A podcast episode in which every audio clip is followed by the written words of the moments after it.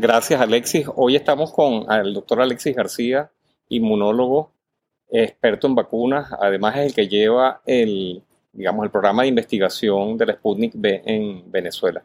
Y lo que queremos un poco es aclarar qué es lo que sucede cuando las personas se colocan la vacuna de Sputnik B, que ya hay buena, una buena cantidad de personas en Venezuela, y hay ciertas o muchísimas dudas acerca de qué es lo que hay que hacer. Y vamos a intentar, digamos, brevemente aclarar algunas de las digamos, de todas estas preguntas que día a día nos hacen a todas las personas que trabajamos en el tema o la enfermedad de COVID-19. Gracias, Alexis. Un poco, este, primero agradecerte que estés con nosotros. Gracias y vamos a intentar, digamos, aclarar un poco unas cuantas dudas. ¿Cuántas dosis de vacunas se habrán colocado en Venezuela? ¿Tienes una idea? Bueno, entre la vacuna Sputnik V y la vacuna de origen chino, la Sinopharm, debe haber aproximadamente entre 3 y 4 millones de dosis que se han colocado. Y de Sputnik V en, en, en particular, yo sé que o sea, tú no llevas esos datos, pero ¿cuántas dosis más o menos entre primera dosis y segunda dosis? Más de un millón de dosis se han colocado de vacuna Sputnik V, entre primera y segunda dosis. Claro. ese anuncio de que con muchas de las personas recibieron la primera dosis y muchas de ellas cuando han ido a su segunda dosis les han dicho que no, que no se va a colocar. ¿Nos podrías explicar un poquitico, porque se les ha dicho que a los tres meses es que se va a colocar esa segunda dosis?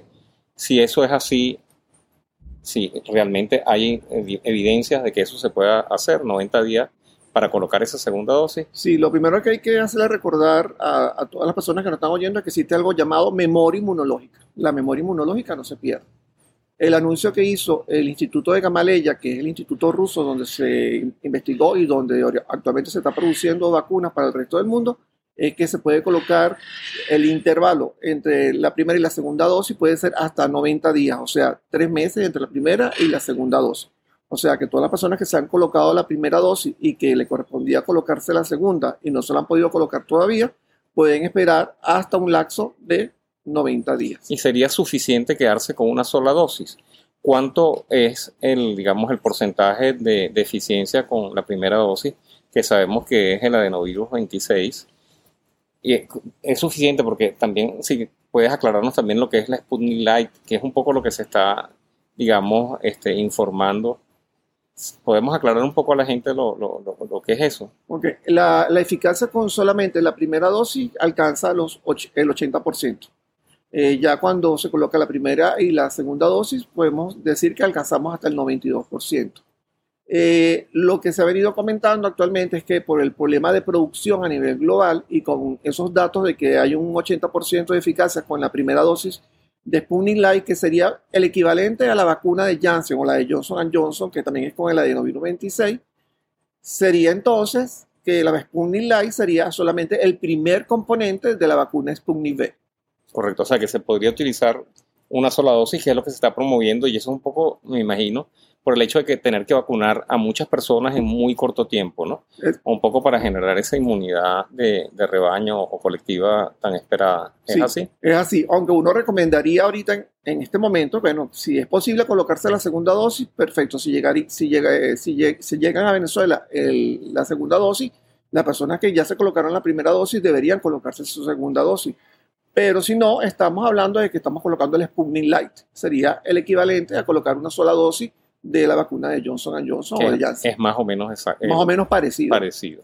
Aunque no podemos decirlo porque tendríamos que hacer estudios comparativos, ¿no? Evidentemente. Claro, claro.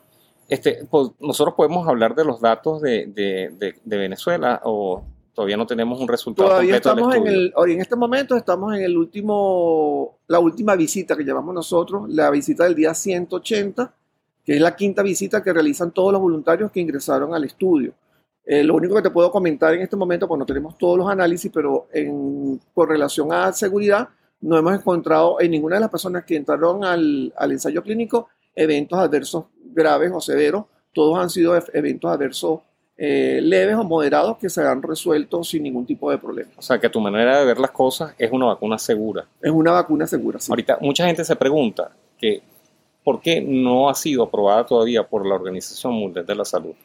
Y también existe una gran preocupación porque en Europa, el EMA o el EMEA, como lo queramos llamar, este tampoco la ha aprobado como una de estas vacunas que ya podrían utilizarse o pueden ser utilizadas en, en Europa.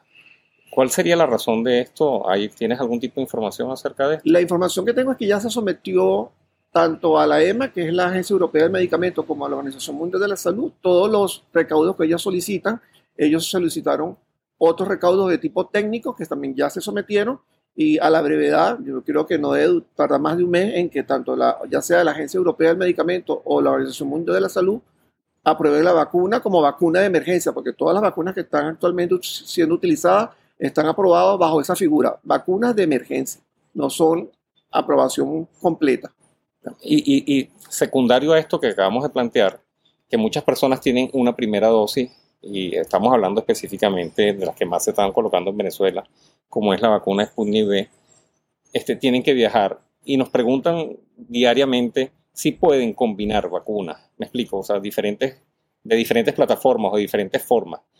Eh, si yo tengo la Sputnik V, me podría colocar o combinarla con una vacuna de RNA mensajero, como es el caso de Pfizer y Moderna, o tal vez con otra vacuna. ¿Eso es posible? Mira, la única experiencia que actualmente tenemos en combinación de plataforma o de, vamos a decir, la receta, cómo hacer la vacuna, es eh, la experiencia que tienen los españoles que ya la publicaron, pero es lo mismo que están haciendo en Inglaterra y que están haciendo en Canadá. Que primero colocaron la vacuna de AstraZeneca, que es una vacuna parecida a cómo se hace la vacuna Sputnik V, y posteriormente colocaron la vacuna de Pfizer, que es una vacuna de ARN mensajero, que encontraron los españoles en su estudio, que es un estudio pequeño, no llega a, son como 600 o 650 eh, voluntarios que ingresaron a ese estudio, que no hay eventos adversos severos y que la respuesta inmune a la vacuna es buena. Eso es lo que tenemos hasta ahora y es, es una experiencia muy pequeña y yo no puedo dar ninguna recomendación de vacunar en este sentido, utilizar primero la vacuna Sputnik V y después la vacuna de Sinopharm, que es una vacuna inactivada de origen chino. Es muy o, o, eventualmente con RNA mensajero, que ya sí se probó, ¿no? O eventualmente con RNA mensajero, porque no sabemos todavía cómo sería la, la seguridad, la respuesta inmune, o los, con cuántos anticuerpos se van a producir, y la eficacia. Sea, eso habría que estudiarlo y ver si es posible intercambiar diferentes formulaciones o plataformas de hacer vacunas. La gran preocupación que hay ahorita es con las variantes, ¿no? Y el hecho de que las variantes de alguna manera podrían escabullir un poquitico la efectividad de las vacunas. Este, en el caso de Sputnik B, y en el caso también de la vacuna china, que en este caso en Venezuela solamente se está este, utilizando la de Sinopharm, ¿qué, qué, qué respuesta hay en cuanto a esto? ¿Funcionan? ¿No funcionan? ¿Disminuye eficacia? ¿Qué pasa con enfermedad severa y con muerte? Ok, eh, con relación a los únicos que han hecho esta, esta evaluación con las nuevas variantes, por, sobre todo con la variante Delta, que es la que nos tiene altamente preocupados a todos, es con las personas que se han vacunado, eh, en, ya sea en el Reino Unido o ya sea en Canadá o inclusive en los Estados Unidos, con las vacunas eh, que ellos poseen, inclusive con la combinación de vacunas.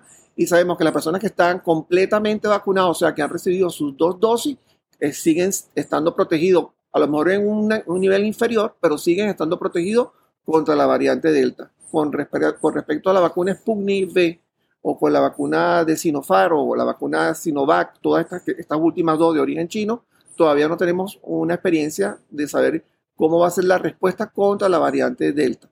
Sin embargo, los que tienen un, un buen trabajo y un buen seguimiento con respecto a la efectividad, porque ya eh, estamos hablando de, efectividad porque estamos usándolo en población general, son los argentinos con la vacuna Sputnik V y con la vacuna de origen chino, en este caso, eh, no sé si yo creo que están utilizando el Sinopharm. Correcto, o sea que uno de los mensajes más importantes yo creo de todo esto es que hay que vacunarse, ¿no? Sí, definitivamente hay que vacunarse. Eh, y cuando mientras sigan llegando vacunas, ya sea por cualquiera de, los, de las formas que puedan llegar a Venezuela, sea por compra directa o ya sea por el mecanismo COVAX, que ya Venezuela ya eh, pagó lo que tenía que pagar y en algún momento deben llegar vacunas por ese mecanismo. Eh, si estén disponibles las vacunas, hay que ir a vacunarse. ¿Tienes información de cuáles serían las vacunas que podrían entrar por la estrategia o por el mecanismo COVAX? Ahí está, la vacuna de Johnson Johnson, creo que, que, es muy similar que es muy similar a la vacuna de... De la Sputnik, ¿no? Sí, la Sputnik, la primera dosis la, la adenovirus 26. Está la vacuna de Novavax, que son dos dosis, que también están en el, en el portafolio de COVAX. Y eh, de, están también las vacunas eh, de origen chino, Sinopharm, y está también Sinovac, y está la vacuna de AstraZeneca. Que Venezuela dice, o dijo, o de alguna manera exigió que ellos no iban a, a utilizar la vacuna de AstraZeneca. O sea, que no le iban a permitir la entrada de vacuna AstraZeneca. ¿Cuál es tu opinión acerca de la vacuna AstraZeneca? Yo creo que la vacuna AstraZeneca es una vacuna segura, es una vacuna que produce buenos títulos de anticuerpos y es una vacuna que tiene un buen nivel de eficacia. Yo creo que al final habrá que reconsiderar todas las opciones porque la idea es vacunar al mayor número de personas a la brevedad posible. Claro, es la única manera como podamos este, volver a la normalidad. Un punto que queremos aclarar, tanto Alexis como yo, estamos vacunados, ya nos dio COVID, estamos en un sitio abierto y manteniendo la distancia adecuada.